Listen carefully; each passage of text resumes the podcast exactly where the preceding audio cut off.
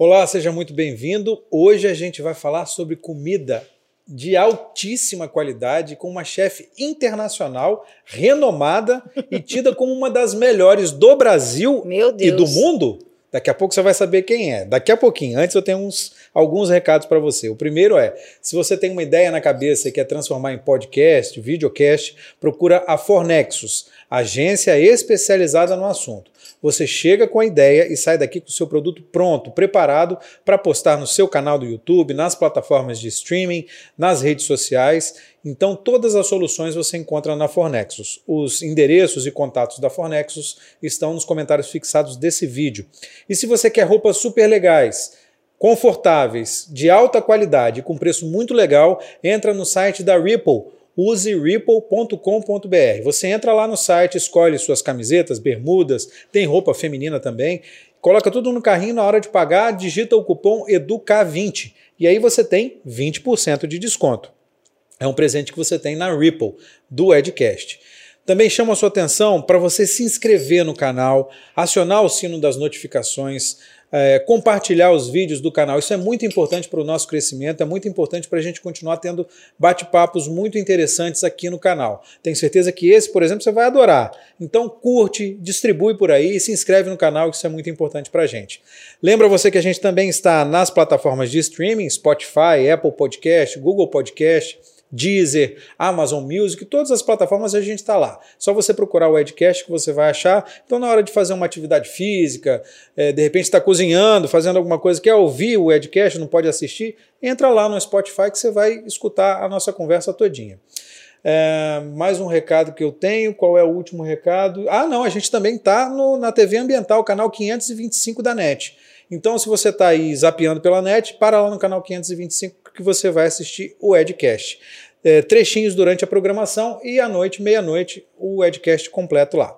Então, todos os lugares a gente está e você pode assistir a gente em todos os lugares. Agora a gente conversa com essa chefe muito renomada, uh! Bárbara Verzola. Tudo bom, Bárbara? Tudo bom que primeiro essa história mais recente que você, que o Soeta, que é o, restaurante, o seu restaurante, está entre os 50 melhores do mundo, do uh. Brasil. Como é que surgiu isso para vocês e como é que vocês receberam isso? Como é que é um restaurante aqui do Espírito Santo, que não é um grande centro, é. não é um grande centro assim, é, não tem muito movimento, tanto movimento assim. Como é que receber, é receber isso, é, essa coisa de estar entre os melhores do mundo? Bom, obrigada pelo convite, adorei estar aqui. Que bom que você veio. É, isso aí. Deu certo, deu, deu certo. certo. Deu certo, isso aí. E, olha, foi uma surpresa maravilhosa. E, na verdade, essa lista são 100 melhores da América Latina. Aham. É, é tem do mundo. É 50, os 50 é, são 50 mais. Mas é. porque até, até o ano de 2021, quer dizer, 2021 praticamente não teve a lista por causa da pandemia, é. né? Que a gente pausou o, o mundo. Mas eles só divulgavam os 50 primeiros nomes. E a partir desse ano eles começaram a divulgar os 100, uhum. de 0 a 100. E a gente está em 74 ou 6, que Uhum. Tô sem memória, gente. Do mundo, isso do mundo todo? Não, da América Latina. Da América Latina. Mas tem lista do mundo, tem lista da Ásia, tem lista da uhum. Europa, tem lista, tem lista de tudo. Uhum. Entendeu? Essa lista é uma lista super legal.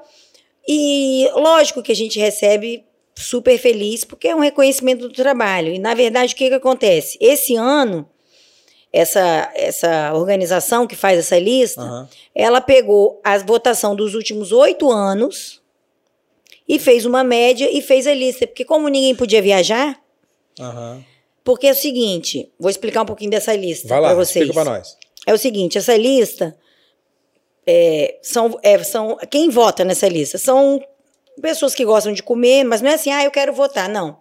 Tem, um, tem, uma, tem uma diretoria, vamos dizer, que convida pessoas que sabem, que viajam para comer, que entendem desse mundo gastronômico, jornalistas, chefes de cozinha. Que ia ser convidado. É, né? não, você convida, você paga, tá? O é jantar. Mesmo? É. Você fala assim, ó, você quer, por exemplo, já fui diversas vezes convidada. Uhum. Bárbara, você quer votar no 50 Best?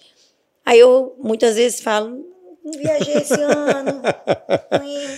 Porque você. Aí você. É, eu queria, mas tô sem dinheiro. Porque aí você. Eles falam: ó, você tem que votar em quatro restaurantes do Brasil e quatro da América Latina. Uhum. Eu não fui para lugar nenhum, vou votar só no Brasil aí. Fui limada.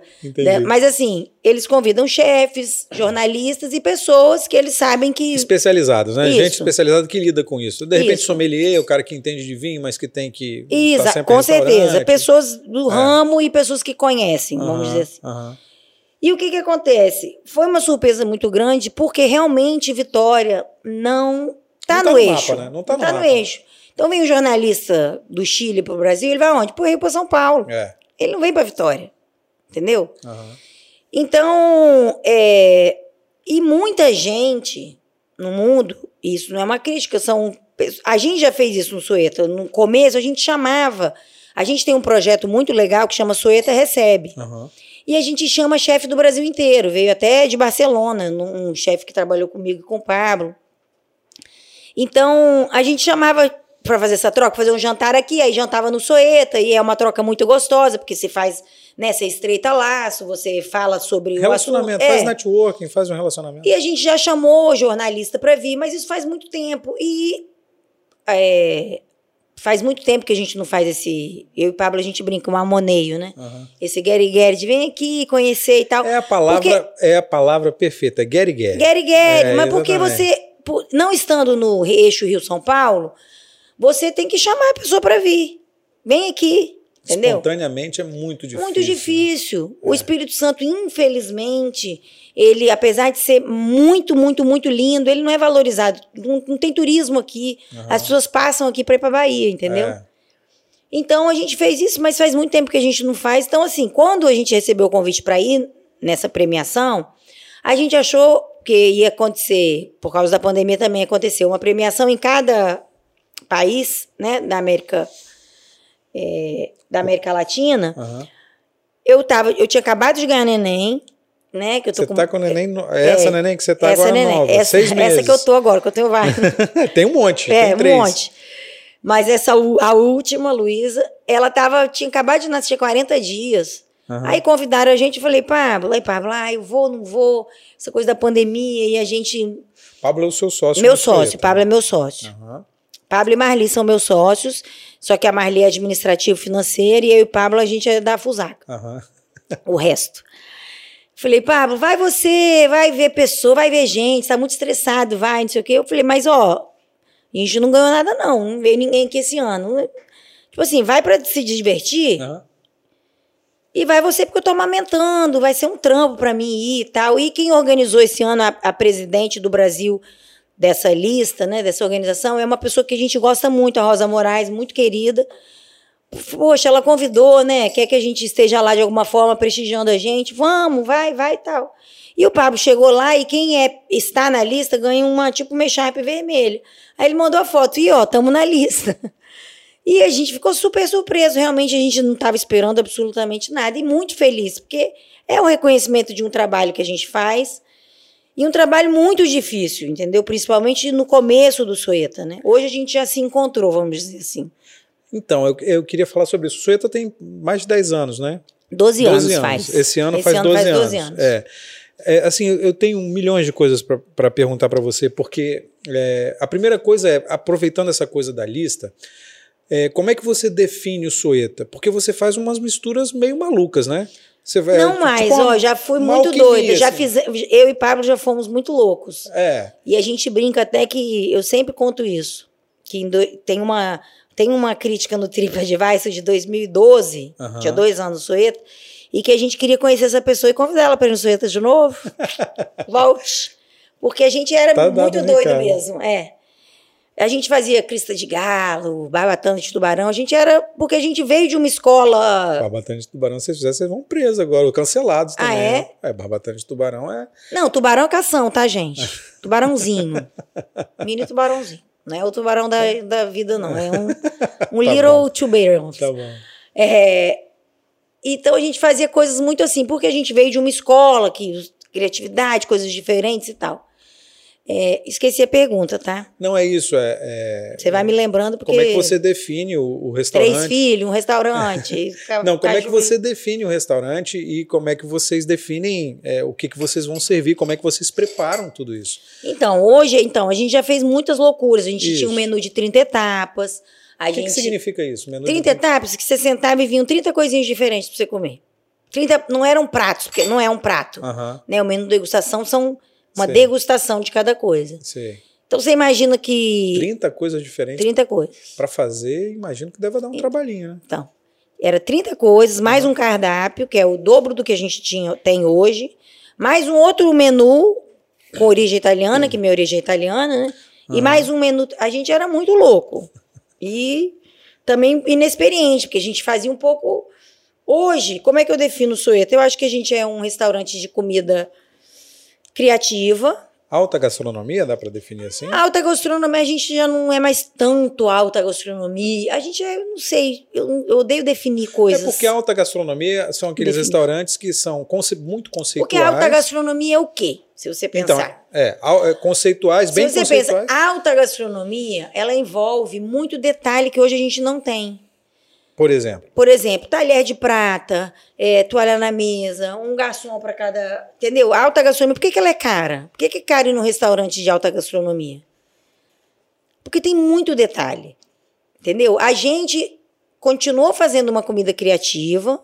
Hoje a gente faz menus muito menores, mais dinâmicos, que a gente chama menu de temporada, mas sempre com criatividade, né? Sempre coisas criativas, mas uhum. mais dinâmico do que a uhum. gente fazia. Mais dinâmico significa menor. Menor é, e com possibilidade de você mudar o menu com mais facilidade, né? Não, a gente muda de praticamente temporada a cada estação é. e põe um ou outro no meio, assim, se dá tempo, vamos uhum. dizer assim. De um mês e meio, dois meses cada menu. Entendi. E... Isso tem a ver também com adaptar o restaurante à realidade do é, Espírito 100% Santo? isso. É isso, né? O que, que, que, acontece? Quando a gente abriu, nossa realidade era a Europa. Eu trabalhava na Europa, o Pablo também. A gente vem, vem para cá, porque eu sou de, né, Vila Velha, e já estava em Vitória. E. A gente vai falar disso depois. É, com a gente, é, de Vila Velha, tá? de cinco anos atrás. E. Bota cinco anos é, aí. uns decimais, mas é. só cinco.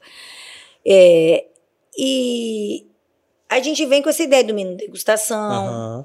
Então a gente trabalhou no El Bulli, que foi considerado o melhor restaurante do mundo por muitos anos e que fazia um menu longo. E a gente veio com essa ideia, eu e o Pablo com muita coisa na cabeça, uhum. jovens, tem é. que contar isso também. É. Cheio de gás. Cheio, cheio de, de gás. gás. Então a gente mudava o cardápio do restaurante de três em três semanas. Pra quê? é Preguiça isso, só de pensar eu tenho hoje em dia. dá um trabalho danado para fazer. Trabalho né? louco. É, imagino. E sinto que a gente não tinha mão de obra nenhuma, tá? Era eu, ele, mais três. E três garçons que estão com a gente até hoje. Legal. Então, tipo assim, a gente veio com muita sede, muita vontade de fazer diferente. E fizemos. Eu acho que se a gente não tivesse essa. A gente não estaria nessa lista se a gente não tivesse sido um pouco louco também. É, nesse certeza. começo do Sueta. Só que junto com isso, Soeta, junto com esse sonho de fazer diferença, é um restaurante é um negócio, né? E ele tinha que sobrar no final do mês. Tinha. E não sobrava. Nunca sobrava? Nunca sobrava. Faltava? Faltava. Vocês tinham que botar dinheiro do bolso? A gente, né? na verdade, a gente deu um jeito de não botar dinheiro do bolso, mas não botou dinheiro no bolso. Entendi. Porque a gente tem uma empresa de alimentação transportada para a indústria. Você que tem uma indústria na Serra e regiões, pode nos contratar. Foodflex, com você. É, é, pode falar, pode Foodflex, fazer Foodflex, não, é Foodflex. Que, o que, que essa empresa faz? Vamos dizer que é uma indústria. Você tem 100 funcionários, você precisa de um refeitório. Aí você in, a entrega... gente chega uhum. e põe num, num, no buffet, né? Arroz, feijão, dois tipos de carne, um acompanhamento, dois uhum. que você contratar, saladas e tal. Alguém servindo Entendeu? Entendi. Mas dá para tomar conta de um restaurante, do Soeta e de um dá. serviço desse? É possível fazer isso? Com muitas pessoas, né? Eu não faço nada sozinha, nem não, eu, nem é, Pablo. Certeza, mas a gente já é... tem uma equipe. Mas administrar é difícil pra caramba também, né? Porque um resta... imagino que um restaurante exija muito, muito de você. E assim, né? principalmente o nosso tipo de restaurante. Quando a gente montou o Foodflex, ele, a gente saía com a comida do Soeta para pra Serra foi o jeito que a gente teve de manter o Soeto. Então ficava tudo as contas meio embolada, porque é. Você fazia, então você, eu, a gente, seis horas, tudo 5 horas da manhã chegava no Soeta. Cozinhava tudo que tinha que cozinhar. Fazia, né? Arroz, feijão lá. Uhum. Nove horas saía. A gente, nessa época, abria para o almoço. Aí, nove horas, começava a produzir o almoço do Soeta. Uhum. Aí, aí dava o almoço. Aí, três da tarde, começava a produzir à noite. E que Até meia-noite. Tudo junto, que maluquice isso. Nossa, tô cansada, gente, só de pensar nessa época. Mas passou, né? Isso passou. passou, né? Então a gente ficou muito tempo assim e chegou uma hora que, bicho, não dá, né? Aí a gente foi amadurecendo, eu e o Pablo e Marli, a gente uhum. foi, né, vendo as coisas e tal. E, e o Soeta não enchia. Ele era um restaurante que às vezes iam 15 pessoas. No, num dia? Num, numa é, num noite, jantar. Num jantar. Não dá pra nada isso. Uhum. E aí a gente começou a se perguntar, o que, que a gente está fazendo de errado? Porque todo mundo que vinha de fora ficava louco. Meu Deus, o que, que vocês estão fazendo aqui? Vocês são muito loucos, que coisa maravilhosa, que espetáculo. Que... Mas não ia gente. Por que, que não vem gente? Porque a gente fazia coisas realmente muito diferentes. Quando a gente começou comendo degustação, é, ah, o que, que é o rodízio? Nem todo mundo, óbvio, mas teve essas perguntas, a pessoa não entendia ou não gostava. Uhum. Então a gente foi se questionando e foi, a gente entendeu que ou a gente mudava, ou a gente fechava. E a gente foi mudando. Já migrando, a gente começou a entender o nosso entorno e a gente foi fazendo o Soeta virar um restaurante para o público capixaba, para a cidade onde ele mora, uhum. onde ele vive. Demorou quanto tempo para ter essa virada de chave? Ah, cinco anos. Cinco anos. Em 2016 a gente falou, dá ou desce. É, aí não tinha jeito, né? E a gente deu ou desceu? Eu fico perguntando. Não, acho que o restaurante está dando muito. A né? gente deu, né? É, Eu o restaurante está dando. Foi, tá bom, dando, foi bom, foi bom. Dando muito resultado. Mas aí você está falando, a gente está falando de alta gastronomia, de experiências malucas e não sei o que e tal. E você falou que você trabalhou no. no é o Bully. É o Bully. Mas é só um parênteses, nada era maluco, tá? Era tudo feito não, maluco, muito. A boa maluquice. A boa né? maluquice. As experimentações que tem, a alquimia da, a da gente, gastronomia. Eu e o Pablo, né? a gente lembra de pratos e a gente ri, porque eram muito bons. Uhum. Eram muito conceituais e gostosos também, mas tinha que ter um, um pouquinho de, assim... Pé no chão. Não, assim, quem gostava, aí os jornalistas, os críticos, os chefes, ficavam loucos com a nossa comida. Que era o quê, por exemplo? por exemplo, sorvete de palmito com toffee. É, uma coisa impensada, né? Para é uma nós, coisa impensada. Mortais, é, é, massa. É. é gostoso, é massa, mas só de você falar isso pro, pro entendeu? Num momento você fala, ah, sorvete de palmito, é, é louca. Só que era gostoso, só que você tinha que estar com a cabeça aberta para receber um sorvete de palmito com toffee, isso. entendeu? Uhum. Mas o que de comida? Ah, assim, maluca. Deus. Você achou isso maluco? Ah, Você achou? Não, não é. É maluco, é diferente. É improvável, é improvável. É diferente, mas tá vendo como é que o ser humano é? Porque, na verdade, o que Você é. Você tá me criticando porque eu Não, o ser humano. É um maluco legal, maluco beleza. Mas é que eu não tô te criticando, ah. eu tô te falando que a gente é assim, o que a gente não conhece. E é por isso que muita gente. A gente, gente tende a ficar com o pé atrás. É, e rotulava o sueto também. Nossa, o sueto é muito caro. E vem umas comidinhas assim. Sim, vinha umas comidinhas assim, mas vinha 30 comidinhas assim. E era a mesma coisa que você comer um pratão, entendeu? Aham, entendi. Esse é o, esse é o conceito que todo, assim, 90% das pessoas têm. Restaurante granfino é comida é cara, cara e, e pouca. pouca comida, exatamente. exatamente. Todo mundo tem isso na cabeça, não tem jeito. E eu sempre falo assim, cara, é, não no menu, né? Porque a ideia do menu é você comer e ficar satisfeito. Uhum. Então, assim, eu acho que quem faz, quando a gente hoje faz um menu de temporada, a gente senta e janta. Eu e o Pablo, a gente come pra caramba, se deixar, né? Não deixa mais porque a gente não permite. E os quilinhos também não.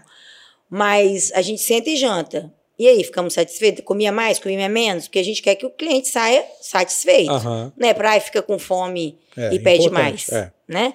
Mas num restaurante, você tá lá, você pede quanta comida você quiser. Aí sair com fome, não é porque você não pediu mais um negocinho. Eu vou num restaurante, eu fico com fome, eu peço uma coisa a mais. Uhum. Entendeu?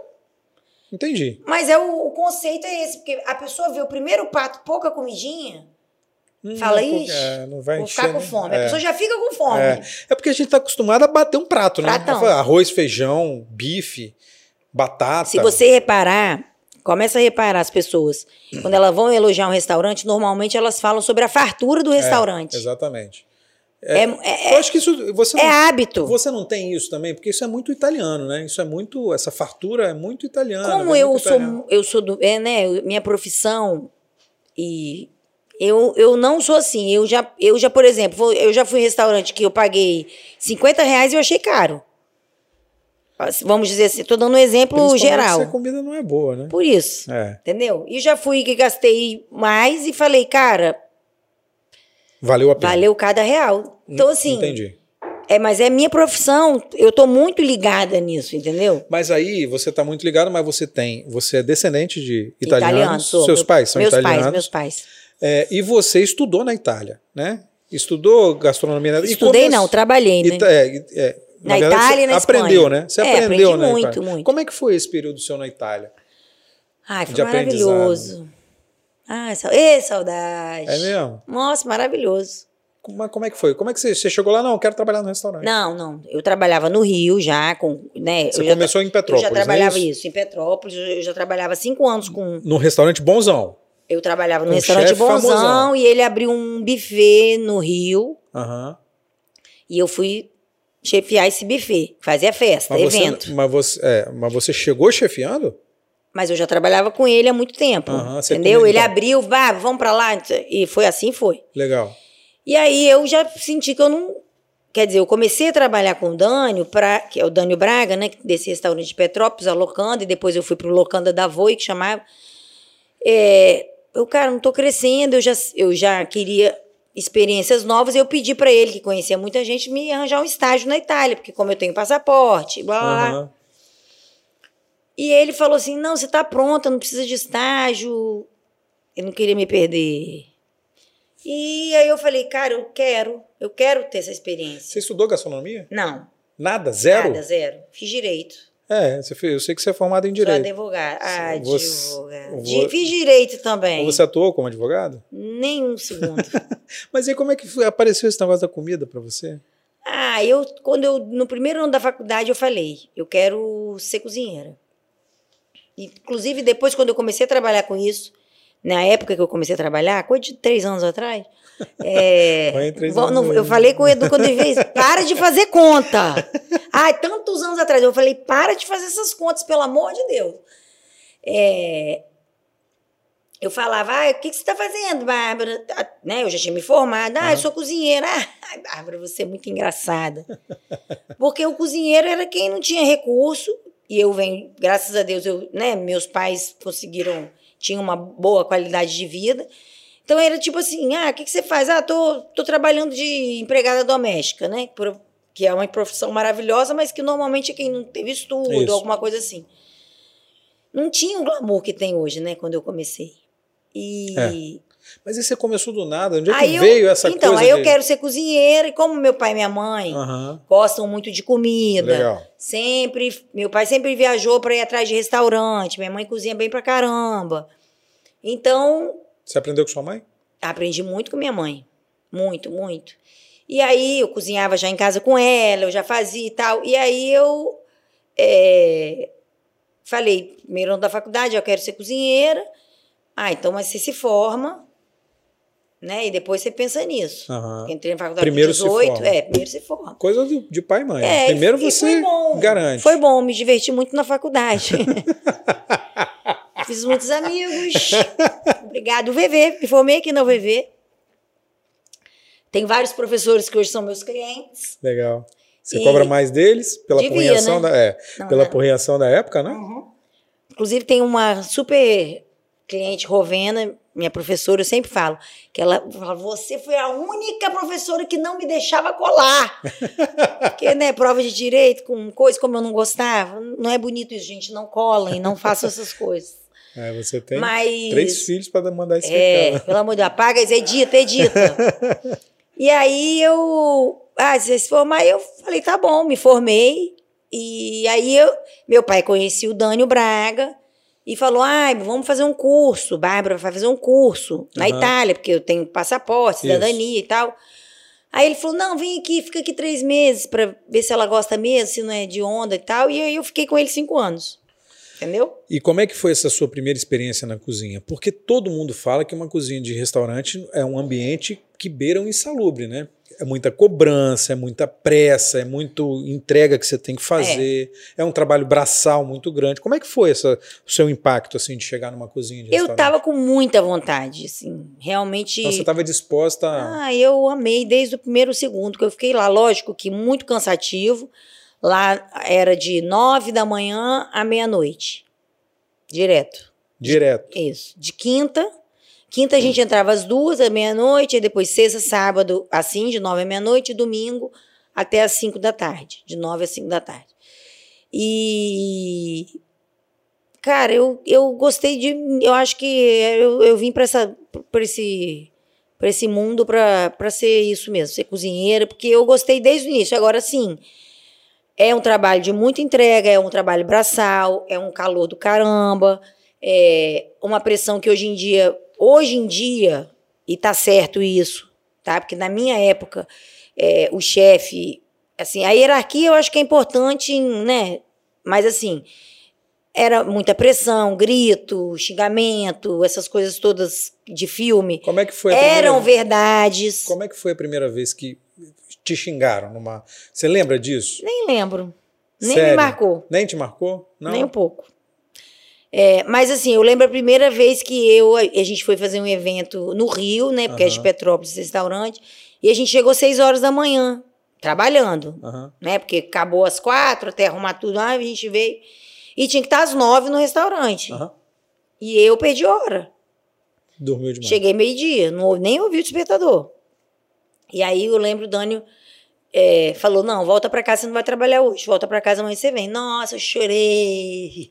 É. Fiquei arrasada. Porque isso é legal, assim, um senso de responsabilidade que eu realmente tinha. Tinha, tenho até hoje, mas assim é, com o trabalho, né? E hoje em dia você nem pode fazer isso, tá certo, né? Como é que você vai botar uma pessoa trabalhar até às seis e nove horas vem aqui trabalhar e. Então, assim, não, tinha, não tem hora. Era um, é uma profissão que não tinha hora. Você trabalhava 15, 18 horas.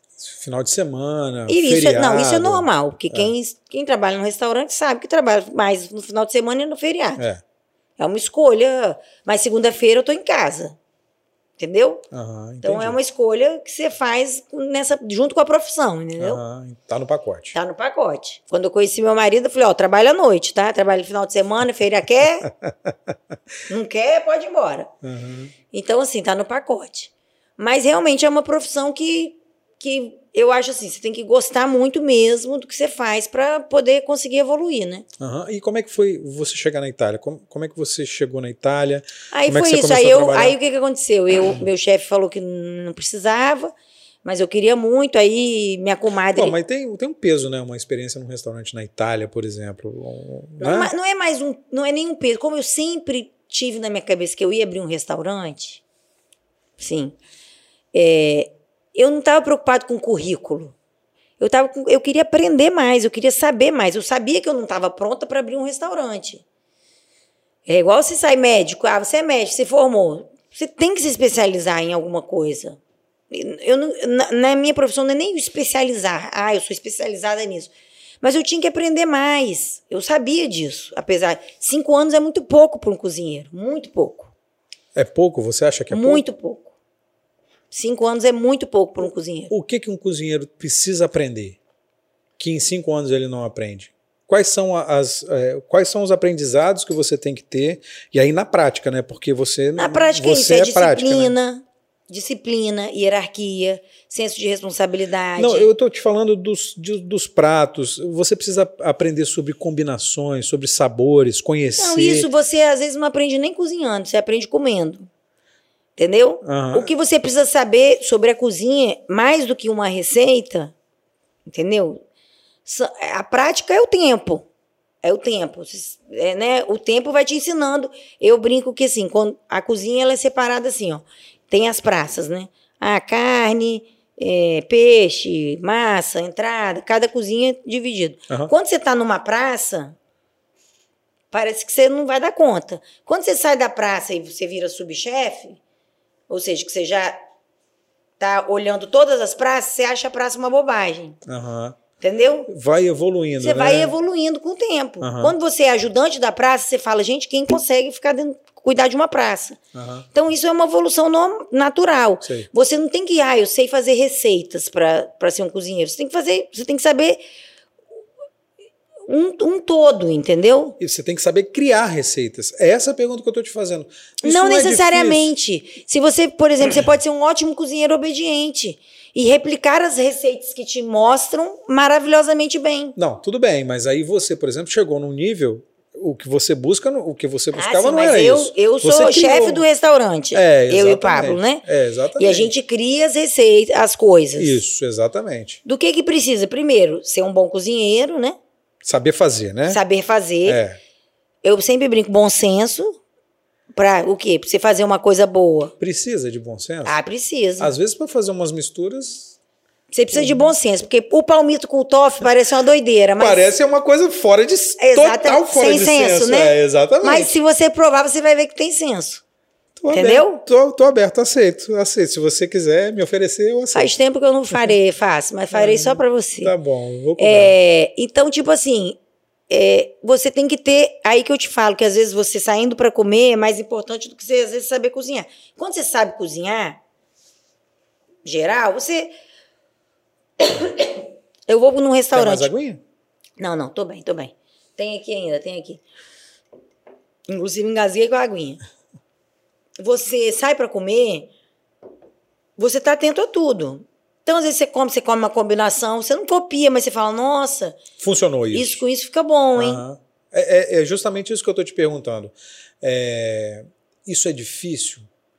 É difícil. Você treina, você treina a sua cabeça para pensar. Uhum. Entendeu? Então, tudo que você. Onde você vai, você está pensando. Eu, não, não é que você fica sempre pensando. Uhum. Mas quando bate um negócio, eles falam: opa, legal isso, hein? E você vai pensando. Então, assim, como é que cria um menu nosso hoje no Sueto? Uhum. Como é que ele é criado? Por exemplo, a gente já tem que fazer o menu outono, eu e o Pablo. Você faz A gente está no verão, é, é. Isso aí. Próximo é o outono. Isso. E se a gente tipo assim, a gente deu uma atrasadinha com a pandemia, então a gente está começando um pouquinho depois da estação começar.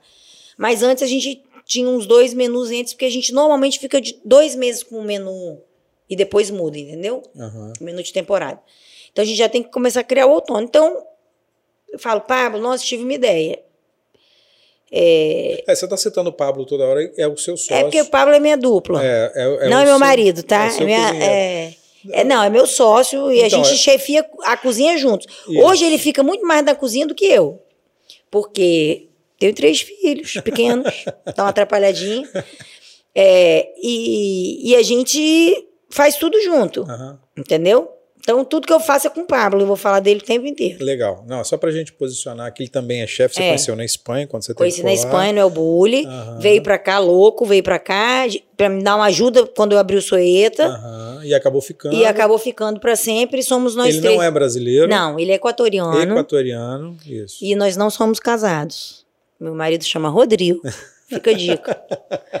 Não, porque todo, como a gente é do mesmo tamanho, todo mundo acha que a gente é casado, entendeu? E a gente trabalha junto. É, e, e por anos, assim, ah, cadê? Eu vi seu marido. Vi seu marido, aí eu vi meu marido. Opa, tem alguma é, coisa errada aí, né? o Pablo, não, ele não é meu marido. E o Pablo, mesma coisa. Ah, o quê? Ele fala, Deus me livre. Eu falo, Deus me livre. Mas a gente é dupla. Uhum.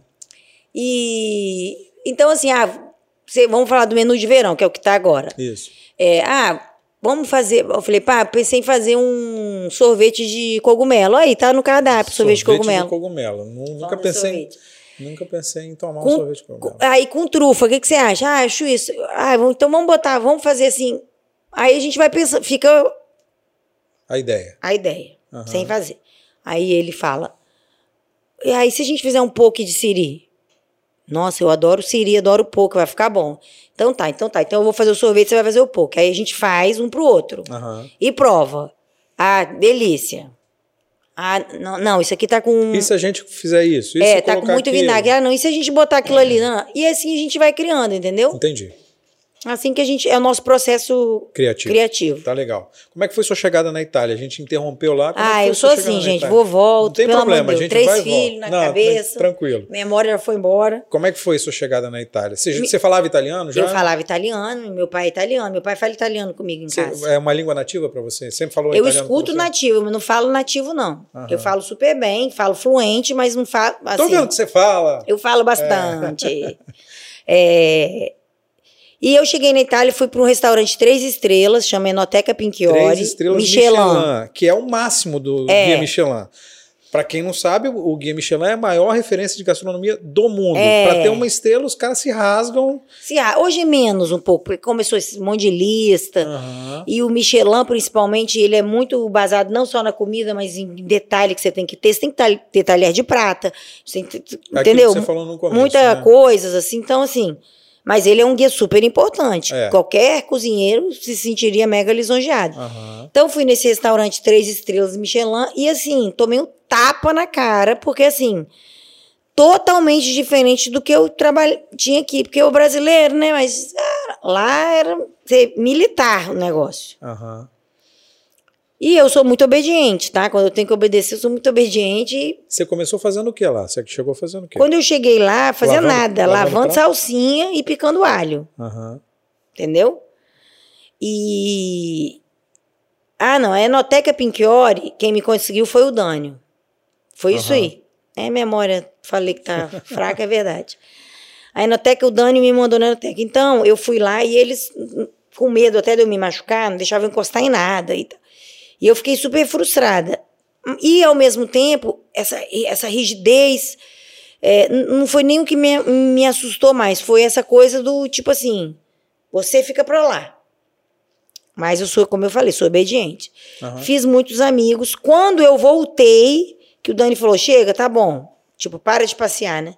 E aí eu fiz meu currículo, junto com minha comadre, que escreve muito bem, Maria Sanz, ela escreve na, na Gazeta. Uhum. Ela fez um currículo romântico para mim e eu mandei para os 20 melhores restaurantes da Itália e Espanha. E recebi várias respostas e fui para um deles. Que foi na Sicília. Na Sicília. Fui trabalhar lá. Qual o restaurante? Não? Do Homo chama. Do Homo. Tem duas estrelas Michelin. Fui fazer estágio de três meses e eles, no primeiro mês, quer ficar, me contratar. Eu falei, quero. E fiquei lá um ano. E é um ano, um ano fazendo e pouco. Fazendo o quê? Você chegou fazendo o quê? Aí eu cheguei de ajudante de praça. E depois eu peguei essa praça para mim, entendeu? Ajudante de praça faz o Por quê? exemplo, ajudante, do, ajudante de cozinheiro, cheguei estagiário, uhum. não me pagavam nada e eu ficava ajudando. Tá. E depois eu peguei, eu chefiei essa, esse pequeno mundo uhum. que é uma praça. Que era pra, qual praça? As entradas. As entradinhas, tá. Entendeu? E aí eu comecei a a chefiar aqui. E quando eu estava neste restaurante, eu recebi a resposta do Elbuli, que eu tinha mandado o currículo, que para a próxima temporada eles, tipo assim, me, me chamaram uhum. para ir. Fiquei muito feliz. E aí eu fui para o Elbuli. Que aí foi a sua virada de chave, você acha? Não, minha virada de chave eu acho que foi. Vamos chegar lá, calma, não, não fala foi dela. quando eu entrei na cozinha, ah, minha chave em, virou. Lá embaixo, né? Lá no Primeiro começo. dia da, de, que eu pisei numa cozinha que eu limpei 15 quilos de lula. Você lembra disso? Lembro. Foi a experiência que, que ficou Lembro porque foi meio bem chatinho. É. Lembro bem. Lula escorrega, aí você tinha que virar ela. Eu pensava, meu Deus do céu. Valeu, obrigado, Bruno. E, mas eu falei, é isso que eu quero fazer da vida. É. E assim foi. Legal, aí você chegou no El Bulli, que é um dos melhores restaurantes do mundo. Era, né? Porque ele fechou. Era um dos melhores era, restaurantes. Era o melhor restaurante. Era o melhor restaurante o melhor. do mundo? Do mundo. Dá pra cravar assim? Dava. Naquela época dava pra cravar. Por quê? Cravar. O que, que faz o restaurante ser o melhor Ele era o, o Ferran Adrià e o Júlio, que era o sócio dele, que comandava a sala, né, o salão. Eles eram, é, eles revolucionaram muita coisa na gastronomia, né? O que, que significa isso? Revolucionaram o jeito que que é de comer, o jeito de comer, o jeito de fazer comida o jeito de criar prato. É, eles transformaram é, antigamente o, o, Lógico que tem espaço para tudo, né? Hoje tem um restaurante mais clássico, mais moderno. Mas eles revolucionaram tudo. Então, a sobremesa vinha. É, o jeito de empratar sobremesa, o jeito de servir, o jeito de falar, o jeito de olhar a comida. Entendeu? A comida, não só como só a comida comer ele, ele pensava em tudo, na louça que era servida, no talher que ia comer, em como que a pessoa ia pegar, em tudo. Ele revolucionou demais a gastronomia. Então, Entendi. assim, nessa época dava para cravar que é o melhor restaurante do mundo, com certeza. Mas assim, hoje tem vários melhores, né? Não, muito bons. Gente, muita gente fala da gastronomia francesa, que é muito forte. Todo mundo fala que é a maior escola, que é outro nível. Era mais do que a gastronomia é francesa. É totalmente diferente. O oposto da gastronomia francesa. A francesa é o quê? Clássica. é, vem o, o, o garçom, abre o, o cloche que eles falam, né, para mostrar aquele negócio do, de é. patinhos, assim, mostra comida, sabe, o cheirinho. É. é. aquela coisa formal e tal. Ele não, ele, o, o Ferran, sei lá, ele pegava um, uma laranja, o que, que eu posso fazer com essa laranja? E a casca, e o branco? E se eu congelar? E se eu isso? Aqui? Trabalhar a cozinha de uma forma criativa, entendeu? Ele revolucionou tudo. E você acha que você foi o lugar que você mais aprendeu? Não dá para dizer assim, né, do mais aprendeu, porque cada lugar que você vai você aprende muito. Porque essas referências você trouxe. É, Lógico, agora sim, que a, o lugar que mais eu não vou dizer mais também, não acho nem justo, porque assim, o lugar que eu mais aprendi foi com o Dânio. Foi quando eu aprendi toda a no base começo, da né? é, uhum. aprendi o que eu aprendi ali, aprendi tudo ali, né? Uhum. Toda a minha base foi com o Dânio, mas é, com certeza o lugar que mais abriu a minha cabeça de enxergar o comer como uma experiência, como um todo. No momento que você chega ao restaurante é o momento que você vai embora e vai para sua casa dormir, entendeu? Você trouxe isso para o Soeta, essa experiência? A gente, com certeza, a gente fez muito isso. Hoje uhum. a gente, o Soeta, ele é ele é, é também uma experiência, ele também é. A gente faz coisa criativa, mas a gente, vamos dizer assim, pisou no freio pra caramba, para poder sobreviver. Uhum. E com muito orgulho. Eu adoro o Soeta que eu tenho hoje, o Soeta do jeito que ele é hoje. Acho ele maravilhoso, como eu achava cinco anos atrás, entendeu? Mas a gente foi evoluindo também, mudando. Entendi. É, os chefes são arrogantes? Isso não é da profissão, isso é da pessoa, né? É, mas a gente vê muito chefe, chefe porque falando que ele é o é, tudo que o, eu o acho é sempre o, o, que sabe mais. Ah, não sei. Eu, eu, acho que assim, eu acho que isso é da pessoa e eu acho que toda profissão tem isso. Assim, tem. Quando você começa a ficar, sei lá, importante dentro da sua profissão, se você deixa isso passar para quem você é, você está fudido. Ui, não, tudo bem, não tem problema não. Edita. À vontade. Você aqui, está sem, perdido. Sem edições aqui. Isso é pro meu professor de kickbox que não deixa eu falar palavrão. Eu tô treinando, tá? Falei. Hum. É, eu falo muito palavrão, gente. Muito é, bonito isso não, mas porque o ambiente da cozinha fala muito é, palavrão, tá é, vendo? Então, mas é, é, é, um ambiente. Eu te perguntei no começo, estou te perguntando agora de novo. Mas aí você acha que isso tem relação, essa, esse tratamento então, com essa coisa da arrogância? Eu ou... acho que então, eu acho que se você. Porque assim, o que o nosso trabalho é servir. É. Né? É te deixar feliz. Isso. Se você tá feliz, você faz o quê? Você me agradece. Cara, você. Amei, obrigada, você é o máximo. Se você começa a acreditar que você é o máximo, Aí você pode ficar arrogante, uhum, entendeu? Uhum. Então eu acho que isso é muito da pessoa. Você começa a ouvir muito elogio, você começa a falar, nossa, sou o máximo. Não, mas, aí, aí chefe, você... mas aí você sabe também quando você está produzindo uma comida inovadora, uma comida de vanguarda, como você já foi, você já teve esses esses rótulos, né? Você já recebe, você como chefe já recebeu esses rótulos assim, principalmente no começo, quando não dava lá, mas você tinha ideias mais diferentes que não se encaixavam onde o Sueta está hoje, que é em Vitória, que é um mercado uhum. diferente, é um, um mercado mais restrito. A gente tem uma uma sociedade local um, um pouco mais conservadora, não uhum, tão uhum. aberta a essas inovações é, como você teria em outros centros é, do Brasil e da América Latina de uma forma geral. Mas você já recebeu esses rótulos. Inovadora, Sim. vanguardista. É, mas assim. Maluca. Você ma já recebeu é. esses rótulos. Maluca assim. tem tempo que eu recebo. Não, mas tudo bem, mas você recebeu esses rótulos. E quando você pega a comida e você prova a comida e você compara e, e usa esse parâmetro de comparação, você vai ver, porra, eu estou fazendo um negócio diferente. Não, eu tenho plena consciência. Eu, eu acho isso o máximo. Entendeu? Ok, ok. É, eu acho que eu cozinho bem pra caramba, mesmo. Mas eu não acho que eu sou melhor que ninguém por causa disso, entendeu? Mas isso não é comum com chefes. Então, eu conheço muitos chefes que talvez a geração passada fosse assim. Tá bom, aí vamos, aí eu vou continuar te interrompendo porque eu quero chegar lá. Chega. Aí você ele, chegou, ele quer cutucar é, um sim quer, aqui. Quer. Aí você chegou no melhor restaurante do mundo na Espanha, de um cara visionário, de, de dois caras visionários, inovadores, vanguardistas. Esses caras eram é, não eram arrogantes? Como é que foi o tratamento deles? Como é que você viu o tratamento cara, deles? Cara, é, é, esse posicionamento? Assim, não é o bullying, é difícil te dizer assim. É, não, ele não era arrogante. Agora, ele sabia a posição dele. Entendeu? Ele não era arrogante, ele não tratava ninguém mal. Sempre me deu bom dia. Só que tinham 70 pessoas trabalhando na cozinha. Ele não era um amiguinho de ninguém, entendeu? É... Mas ele era educado, bom dia, boa tarde, e na dele. Óbvio que Dá já trabalhei com chefes arrogantes que se achavam. É isso que eu queria, é Óbvio. aí que eu quero chegar. Tem isso muito? Tem, né? mas não acho que tem muito, cada vez menos. Entendeu? Cada vez menos. Por quê?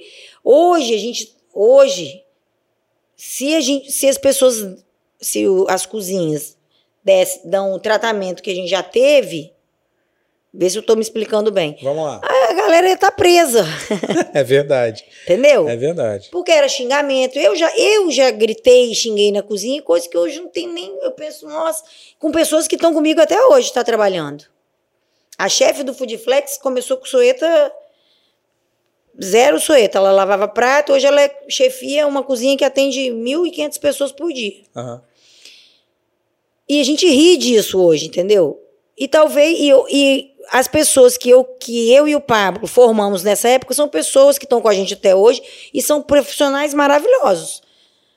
Eu não estou dizendo que isso é certo, porque eu acho errado. Eu acho uhum. que você está trabalhando, não tem que xingar ninguém, não tem que gritar com ninguém.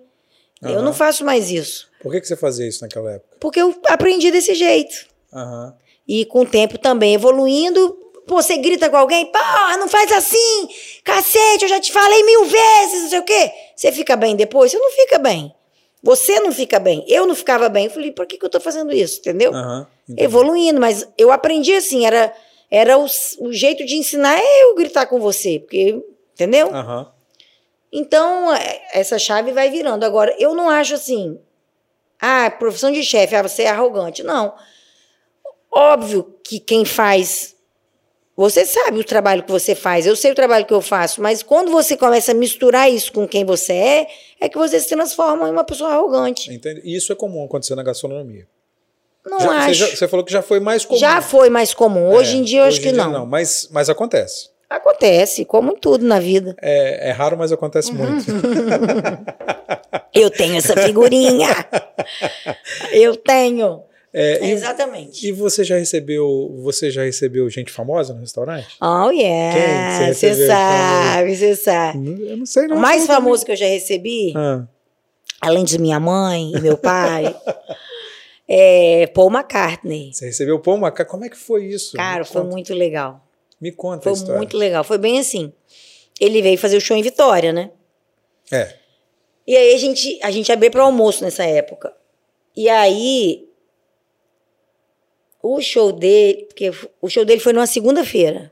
Eu não lembro. Você lembra, Bruno? Não, né? A gente teve com o Edu aqui que fez a produção uhum. do show dele. Mas eu tenho quase certeza, porque foi bem assim. Sábado a gente estava no Soeta. Uhum. E aí liga, não sei o que, aí Marli, Marli, ligou uma mulher aqui da produção de show do Paul McCartney. Falei, Ih, Marli, é lenda, quer comer de graça. Mas manda vir, né? Acontece muito isso, muita gente querendo Não, mas porque a gente, ó. Mas já aconteceu. Depois você conta a história. Conta a história do Paul McCartney primeiro. É, o Soeta sempre foi muito fodido, né? Então a gente não dava comida de graça para ninguém, não. Mas hoje até, se você quiser, famoso, ligue para mim. Não, aí essa moça veio, veio uma, uma brasileira com duas mulheres, é, da produção. Inglesas, uhum. né? Da produção dele e tal. Uhum. E começaram a conversar com ali, a gente, caraca, isso é verdade, ó. A gente quer fechar o restaurante. Era do, pra, pro domingo, no sábado pro domingo. Quer fechar. Porra, é o, é o movimento do restaurante. Queria fechar no dia de mais movimento. Não, queria fechar no domingo, eu não abro no domingo. Ah, tá, domingo. Você não pra gente domingo? foi maravilhoso. Uhum. A gente quer fechar no sentido seguinte: só vai vir. O grupo dele. Fechar e outra coisa cláusula de confidencialidade. confidencialidade. Se alguém souber, a gente não vem, você ainda vai me pagar uma multa. Uhum. E a gente, eu te falei, a gente é super obediente. Legal. Silêncio absoluto. Legal. E começaram a fechar, fecharam de sábado pro domingo. Só quanto, que era assim, pagaram? pagaram? bem pra caramba. Quanto? Fala aí o, valor. Na época, que eu não lembro quanto tempo foi, posso falar, depois vai brigar comigo. Aí, aí depois você se, se, ajeita com ela, que não, vai, não me conhece, não vai brigar comigo. Eles pagaram 25 mil reais. Para uma noite no restaurante. Uma noite. Legal. 25 pessoas. 25 mil, mil reais por uhum. pessoa. Mas também vocês capricharam no menu, né? Não, porque aí que tá. Aí ela falou assim: ó, tem que ter batata frita, tem que ter é, comida sem glúten, sem lactose, porque a mulher dele, que é um que é um palito de dente, uhum. é, assim, muito magrinho, uhum. quero dizer, uhum. não come nem glúten nem lactose, tem que ter comida sem glúten, sem lactose, tem que ter não sei o que, tem que ter não, não, vegetariano, tem que, não pode ter carne Ele é vermelha. É e ninguém podia comer, porque a banda dele é super carnívora. Uhum. Depois super simpático. Ah, outra coisa, não pode, não, não pede para tirar foto, ninguém. Não pode tirar foto. Eu pedi, tá? Mas ele fingiu que não ouviu. One picture. Ele fingiu que não ouviu, eu fingi que não falei também e tá todo mundo feliz. Tá, legal. Mas a gente tirou foto com a banda. Uhum. Aí várias questões e tal. E não pode. Foi chefe de segurança no domingo. Antes. É, aí corre para comprar as coisas, que não tinha um monte de coisa. Aí, bate, um monte de coisa que tinham pedido, a gente não tinha, corre pra fazer, não sei o quê, não, não, não. E não conta para ninguém, doida para contar para todo mundo. Claro, pô. É. Pelo amor de Deus. É. Rodrigo, meu marido e a mulher de Pablo Manuela foram trabalhar para ver ele. Enfim, lavar copo, só para ver. E assim, educadésimo, é, muito educado, respeitoso, foi falar com as pessoas da cozinha, foi Legal. olá, né? Uhum. Aí ele tinha um drink que tinha que fazer uma receita do drink dele, que a gente fez, né? Qual era o drink? Ah, não me pede para detalhes. Ah, eu tô pedindo sim. Claro, eu lembro. Você acha que, eu lembro? Todo mundo quer saber o que é que Paul McCartney Mas você acha que eu lembro? Não, eu não é porque eu não posso falar, não. É porque eu não lembro. Poxa Não vida. lembro. Eu não lembro o que, que eu fiz de comida. Você não lembra? Eu ia te não perguntar lembro. agora o que, que você fez de comida Só que aí, outra coisa. Era um, ele, eles queriam um buffet. Cada um se servia, entendeu? Uhum. Aí a gente fez. Não é meio frustrante isso? Você não queria fazer um uma coisa assim. Eu queria que ele saísse feliz. E ele saiu. Uhum. Falou depois, falou pra caramba, botou no site deles. Falou, falou bem pra caramba da gente. Legal. É, eu não, tipo, ai, vou fazer o que eu quero. Eu queria, que ele, eu queria fazer o que ele queria comer, entendeu? Uhum, entendi. E foram 25 pessoas, entre a banda, ele e as pessoas. Aí antes o chefe de segurança foi, olhou todo o restaurante inteiro, seis pessoas olhando. Aí ficou dois, eu sei, dois, não sei o que onde lá. Uhum. Aí até uma amiga nossa ligou, que o pai era muito fã do Beatles, ligou pra mim, Bárbara, e pra Marlina, ligou pra Marlina, Bárbara, falaram no hotel que ele vai jantar no Suíte, é verdade? Eu, eu, hein, tá doido, tô em casa. Mentira, e com depois, medo. E depois ela brigou com você, não? Ah, depois ela brigou, falei, Camila, não, falei, Camila, pagar, tô, tem dinheiro pra pagar a multa, não. Esse dinheiro aqui é pra pagar as contas. e aí foi muito legal, nossa, foi muito legal esse dia. Mas ele, com certeza, o mais famoso foi ele. É. Mas já passou um monte pelo Soeta, assim. Fala aí. Uns que passaram pela, tipo, vou pra Bahia, volto pra Bahia. Ou veio fazer teatro aqui, que gostam uhum. de comer. Uhum. O pessoal do Legião Urbana, vai direto.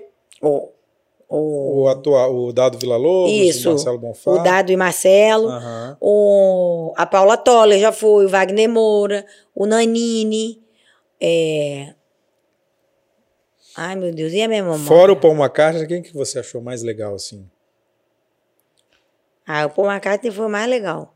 O de resto foram maravilhosos clientes resto, que gostam do sonho. É Não, porra, depois de Paul, né? depois de Paul, fala pra mim. Pelé foi lá no Sueta.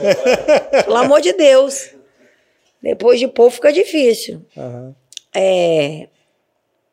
E foi muito legal essa história, porque foi muito de um dia pro outro. Foi muito. A gente não teve nem tempo de ficar ansioso. Entendi. Foi... Porque a gente tinha que trabalhar, porque senão não ia ter comida, entendeu? Entendi. E aí ele deu o ingresso do show para todo mundo. É mesmo? E você foi? Claro que eu fui. ele deu para todo mundo que tava lá ingresso do show. Olha que fofo. Uhum. Ninguém, a gente não pediu, nem ia pedir. Uhum. Vocês querem ir no show? Queremos. Então tá, ó, dá ingresso para todo mundo. Aí o Rodrigo, ainda bem que você tá aqui, porque senão você não ia, não. Nossa, foi muito legal.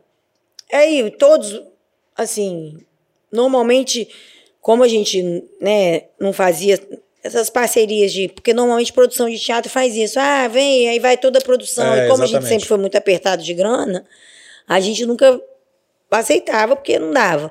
E então quem vai, quem ia no sueto porque gostava de comer, então é muito legal, vai, gosta, paga a conta normal e gosta muito. Uhum. E é isso. E essas pescoçadas de famosos para comer de graça? Você, então, você normalmente não é o famoso. O famoso normalmente vai, paga a conta, é educado e, e fica pronto. feliz. Mas quem está no entorno, né? Normalmente é quem está produzindo, porque normalmente quem está produzindo, assim, quando é muita gente, quando é produção de teatro, a pessoa vai trabalhar e vem. Ah, teve outro, Paulo Gustavo também. O Paulo Gustavo foi um que eu e o Pablo, a gente conhece um amigão dele, né? Conhece o amigão. E a gente sabia que ele ia vir, e a gente, muito fã, falou: pergunta se ele não quer que a gente vai abrir domingo sueta para ele, porque a gente gosta muito dele. E, e aí? aí ele quis, e uhum. foi ele e, e, a irmã, a produção, 10 uhum. pessoas, com esse amigo em comum, uhum. e foram lá jantar depois do espetáculo. E aí, como é que foi essa experiência? Ah, foi maravilhoso. Vocês conversaram ele, com ele? Conversamos, ele simpático como ele é, era, né? Pena. E esse foi, esse foi um, acho que a única pessoa que a gente fez isso, de famoso, assim, no Sueta. De falar era assim, o... cara, a gente é muito fã dele. Uhum. Pergunta se ele não deixa a gente cozinhar para ele. que legal uhum. isso. Muito legal isso. Aí até um amigo comum é o Bruno, aí o Bruno falou assim: ah, mas ele ia jantar lá em casa. A gente vai na sua casa, mas é muita gente. Então vem no Soeta. Que a gente queria muito cozinhar para ele, que eu adorava. Você faz isso? Vai à casa das pessoas para cozinhar? Eu conheço algumas, alguns chefes que fazem isso, né?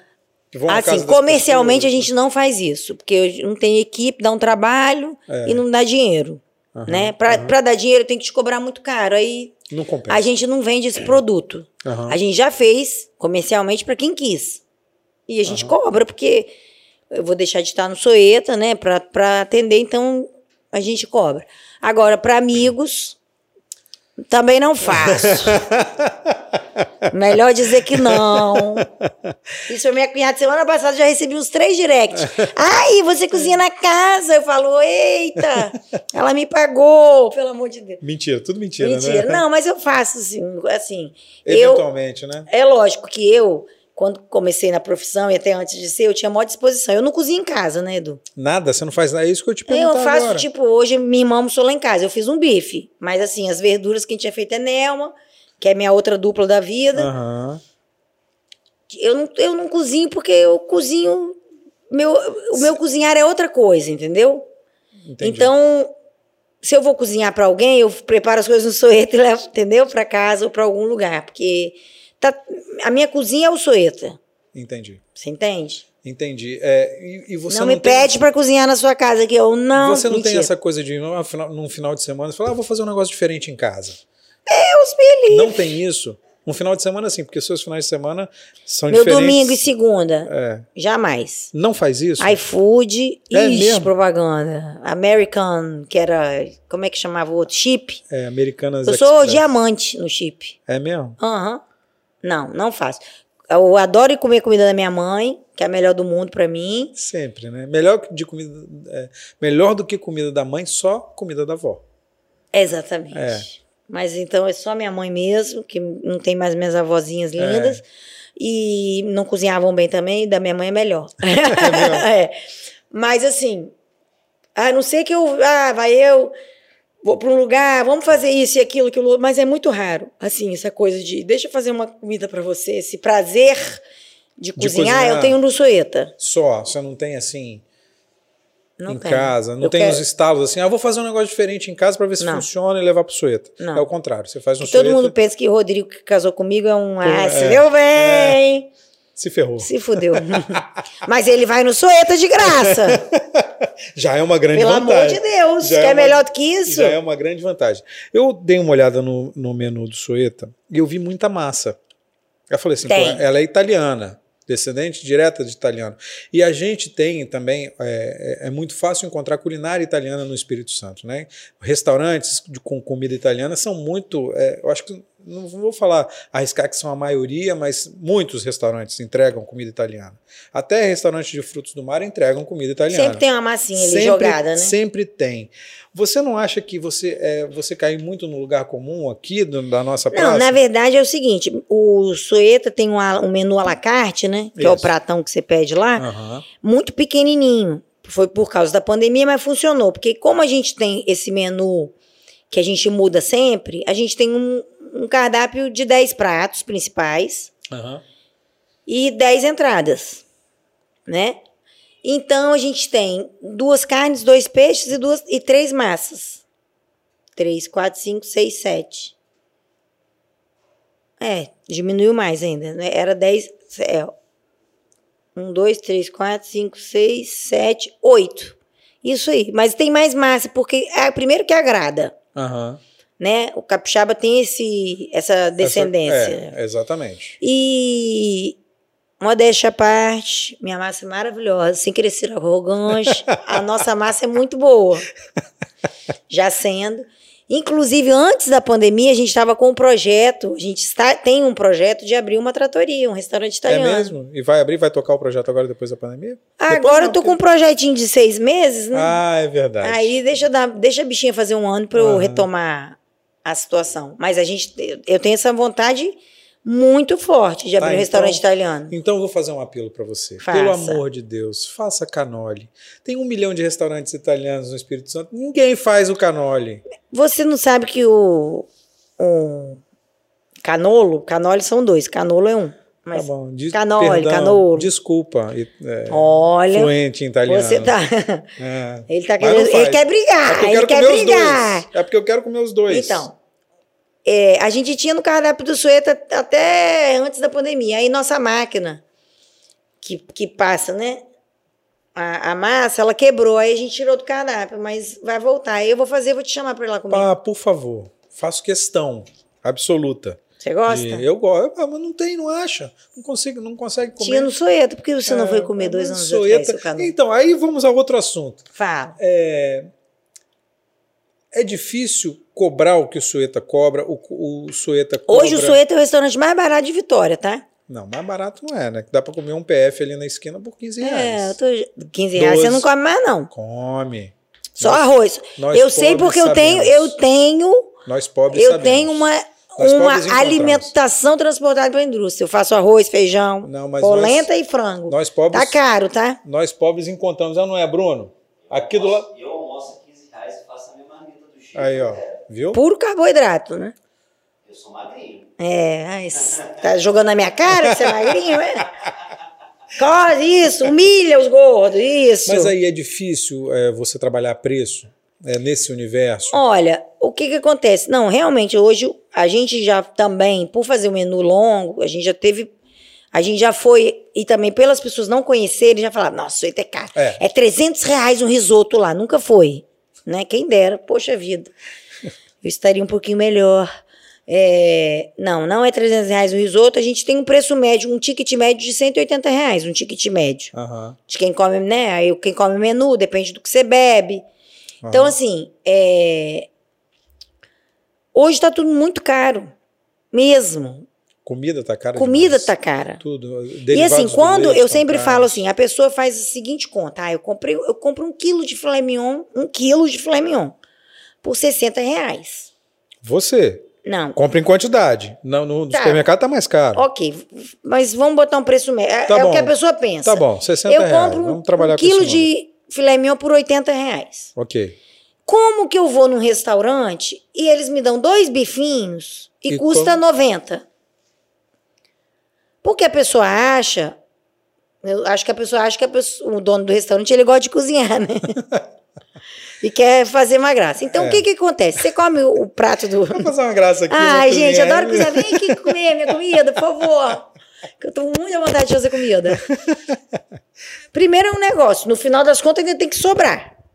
Que é o que menos acontece. Mas assim, tem água, luz... Funcionário. Água, funcionário, marketing. Tem copo, talher, tem perda. Tem óleo que tem que jogar fora, tem lixo, tem caixa de gordura que estoura.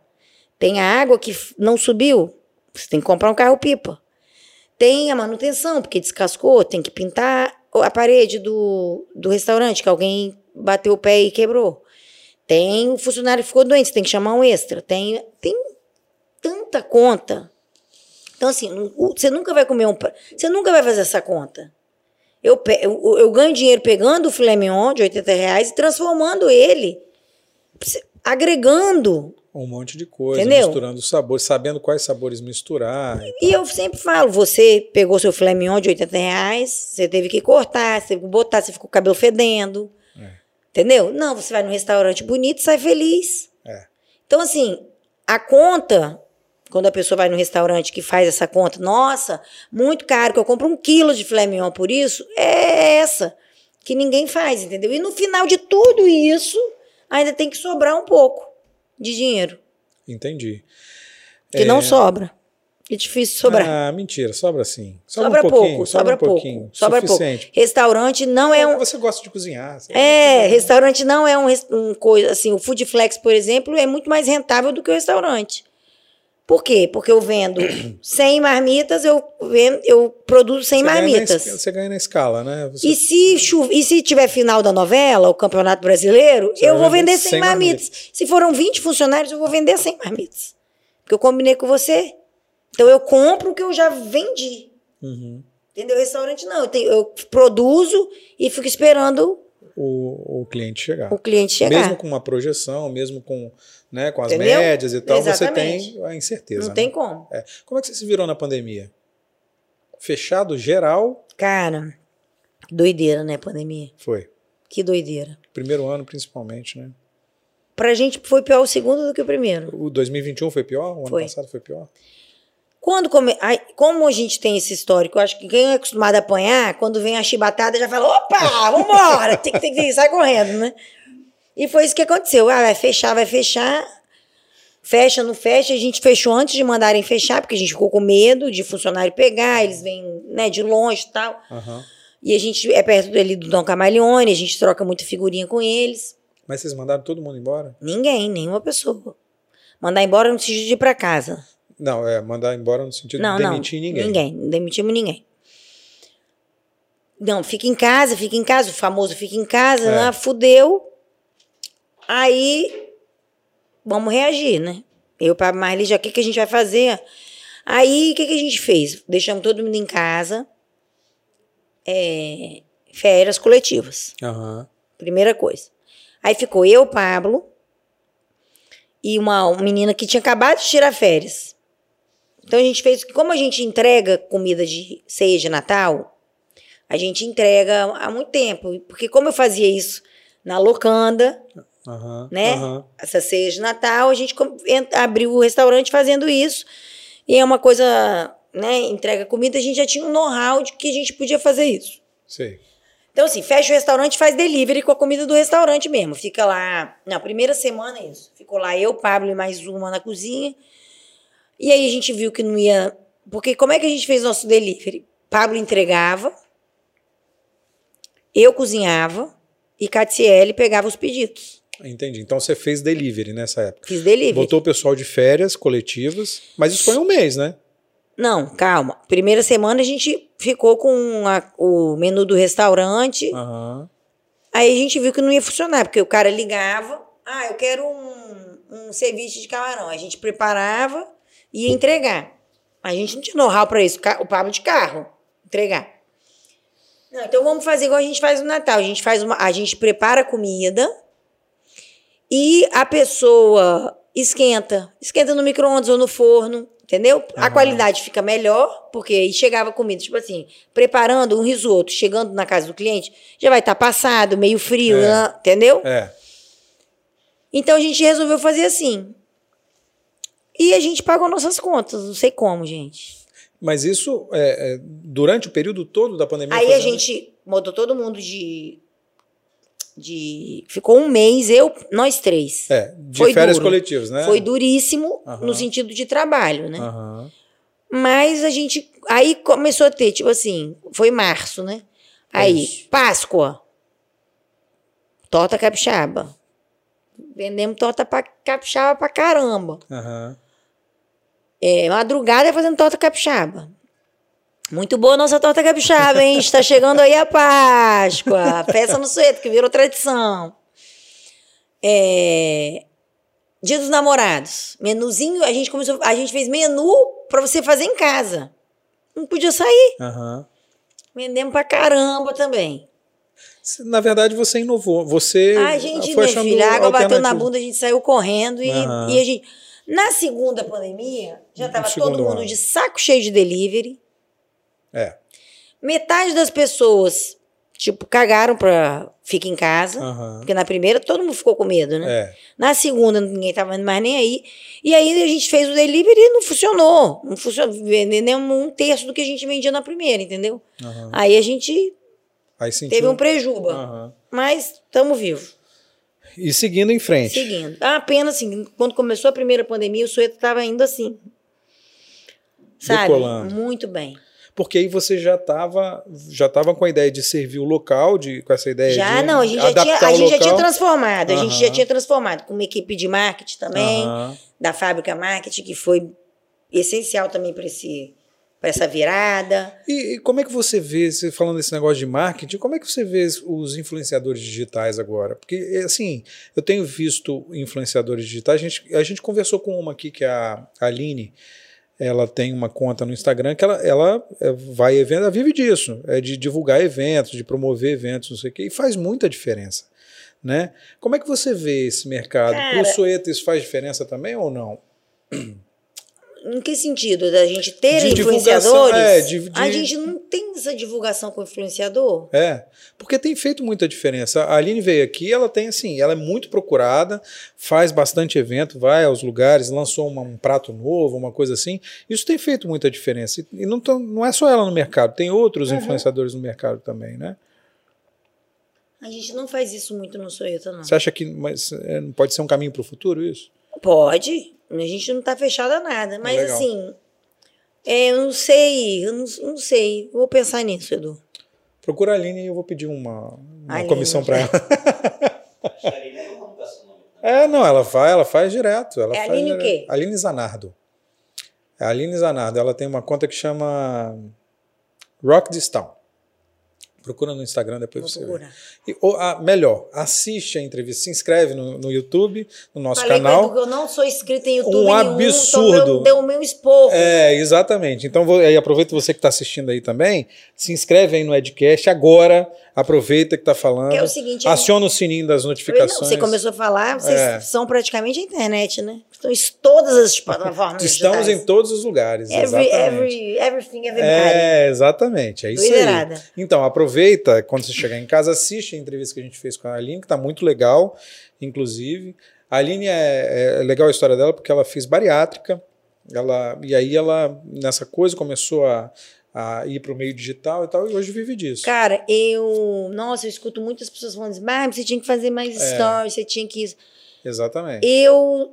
Não tá dentro de mim isso, gente. Mas tem gente que faz isso. É, né? Que, é. Não.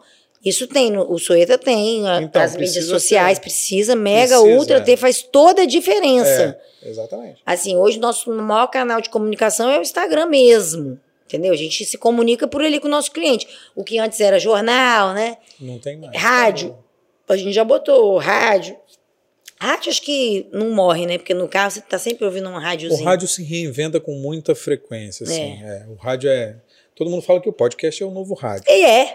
É, e é. o novo rádio. A gente está disponível. Se você quiser ouvir no, no, rádio do seu carro, que tem lá o. que você pode fazer a conexão com o celular, ou o próprio carro tem Não, a conexão. Você falou esse coisa de podcast, eu escuto quando eu vou. Então, ah, vou fazer malhar, eu escuto, escuto direto. Edcast. Escuto Edcast. Todos os Edzinhos, é, escutarei todos. Mas assim, todos, é, um, todos. é um bom caminho, assim, procurar os meios digitais. E eu sei que você é midiática também. Oh Porque você God. já teve até programinha na Fox. Ah, é verdade. Como é que foi esse negócio do programa na Fox? De, você tá informadinho, É, pra você ver. A gente tem que procurar. Estudou, né? hein? Vou te fazer umas perguntas. Quero saber se você estudou direitinho sobre minha live. Peraí que eu vou ligar pra sua mãe aqui. Não, tá perguntando isso aqui, que eu respondo. Em 1900 e... Não, em 2000, que eu não tenho idade pra 1900. Como é que foi isso? Ó, eu tinha acabado de voltar do El Bully. Aham. Uhum. O Soeta tava na cabeça só, uhum. meio de Marli. Marli também outra doida que veio morar aqui. Ela é de onde? Não é daqui? Ela é do Rio. Tá. Eu trabalhei com ela na Locanda, nesse do Dânio. Uhum. a gente ficou amiga, aí depois a gente veio pro Rio, ela veio pro Rio também, a gente morou junto. E antes de ir embora, eu falei: Você quer ser minha sócia? O pessoal aceita, gente, as coisas que eu falo, não entendo. Ela veio para minha coisa, vem me ajudar, eles veio, não sei. Só tem doido perto de mim. E... morar aqui em Vitória é legal. Ah, né? é muito. Hoje eles gostam mais de Vitória. Eu amo Vitória, tá, gente? Mas assim, eles são capixabos os dois uhum. hoje. É, Vitória é muito, muito. legal, né? Mas. Fala não que eu vou lembrar a pergunta. Não fala. Deixa eu trabalhar Fox, meu cérebro. Ah, Fox, lembrei. Fox. E aí eu tinha voltado do El Bulli. Ah, é aqui meio, vou, abro o um restaurante, não abro, tal, lá. E recebi esse e-mail da Fox. Ah, quer fazer um teste para um programa? Como é que eles chegaram em você? Não sei. Alguém indicou? Eles, como é que eles ficaram sabendo de você? Você não sabe? Você não perguntou para ele, não? Como é que vocês chegaram em mim? Eu devo ter perguntado na época. mas meu HD tá, tá em manutenção. Eu não tô sabendo. Menino, tô, fiquei, fiquei curiosa. Como é que eles chegaram em mim? Eu vou procurar isso hoje. Tá bom. É, depois você me fala, né? Quem tá ouvindo não vai saber, né? Não, mas eu vou procurar isso hoje, aí, quem sabe, Edcast me chama de novo pro tá só falar disso. Tá combinado. Aí eles me mandaram um e-mail, ah, um teste. É... Gente, como é que eles chegaram até mim? Doideira, né? que eu voltei. Bom, aí não tinha, eu não tinha o Soeta ainda. Tava em obra. Quando eu fui a primeira vez. Uhum. Aí fui fazer o teste, fui fazer um teste, pensei, vou. Onde? No Rio? São Paulo? Em São Paulo. Uhum. Fiz o teste na cabine dela, tal, não sei o que, falei umas coisas. Mas assim, pensei, jamais me chamarão, né? Uhum. E fui também porque me chamaram e eu fui fazer o teste, mas não. Tinha mais gente com você no programa? Tinha. É, Carole Crema, que hoje continuou. Uhum. Marina, grandes amigas, fiz grandes amigas. Foi, nossa, era tão legal. E aí me chamaram para fazer esse programa. É, é programa? Chamava Bem Simples. Uhum. O canal chamava Bem Simples e o programa era Cozinha Caseira. Uhum. E aí eram quatro, cinco meninas. Isso. Meninas na época. E que faziam receitas e tal. E a Carol meio que já comandava. E aí a gente se conheceu. Era em Buenos Aires gravado, porque tinha um canal que chamava Utilíssima de Buenos Aires que a Fox comprou. Uhum. E ela começou a querer fazer no Brasil e tal. Não, não. E aí você imagina que era um mês em Buenos Aires. E a gente trabalhava pra caramba. Gravando um monte de coisa, né? Gravava três programas por dia, porque era meio falso ao vivo. Entendi. Eles cortavam na hora. Tô fazendo aqui, sei lá. Falei um negócio que eu não podia. Corta. Volta, volta daqui. Vai, uhum. Tá. Eles editavam na hora, então era um programa barato. Não tinha edição depois. Entendi. Entendeu? Era meio que gravado ao vivo, entendeu? Entendi. É o que a gente faz aqui. É, então. Mas aqui a gente não corta nada. Então, ah, maravilhoso. é, e aí, que, aí foi esse primeiro ano, eu cheguei e falei, nossa, liguei pra minha mãe, falei, meu Deus, vou embora daqui, o que eu tô fazendo aqui, nada a ver comigo. E a mãe, tudo a ver, o sonho da minha mãe é televisão, né? Você ganhou, você, tem... você ganhou bem pra fazer isso? Não lembro, mas não ganhei bem não, mas também não ganhei mal. Ganhar um dinheirinho que dava para passar esse mês, só que era muito legal. Acho que a gente gravou umas cinco temporadas. Uhum. Aí o que, que aconteceu? Era muito legal, porque ficamos, fizemos amizade. Uhum. Já, a gente já se divertiu pra caramba nesse primeiro. Aí a gente se encontrou em São Paulo, depois tal, ficamos muito amigas. No segundo já, meu Deus do céu. Eu, Carole, Marina, Lê, Mari, Valentina, a gente tipo assim, era, eram férias, porque a gente já tinha o Soeta. Aí ia um mês para gravar, tudo bem, gravar de seis da manhã às oito da noite. Mas depois a Pauleira. gente saía. Saía, bebia, se, ia se divertindo, né? acordava no outro dia. Corretivo, vambora. Red Bull. Então era muito, foi muito legal. E aí o que, que aconteceu? O Brasil fez uma lei que os canais estrangeiros tinham que ter tantos por cento das produções brasileiras. brasileiras. Uhum. E aí eles começaram a produzir aqui, e aí o canal, por causa da Fox, que tinha que ter tanto, foi se desfazendo e aí eles desfizeram o canal, mas era muito legal. Mas continua, continua passando, a série continua passando uhum. em algum uhum. canal, porque a, a Fox continuou com uma porrada de canal. A Fox foi comprada pela Disney, né? Ah, é? é.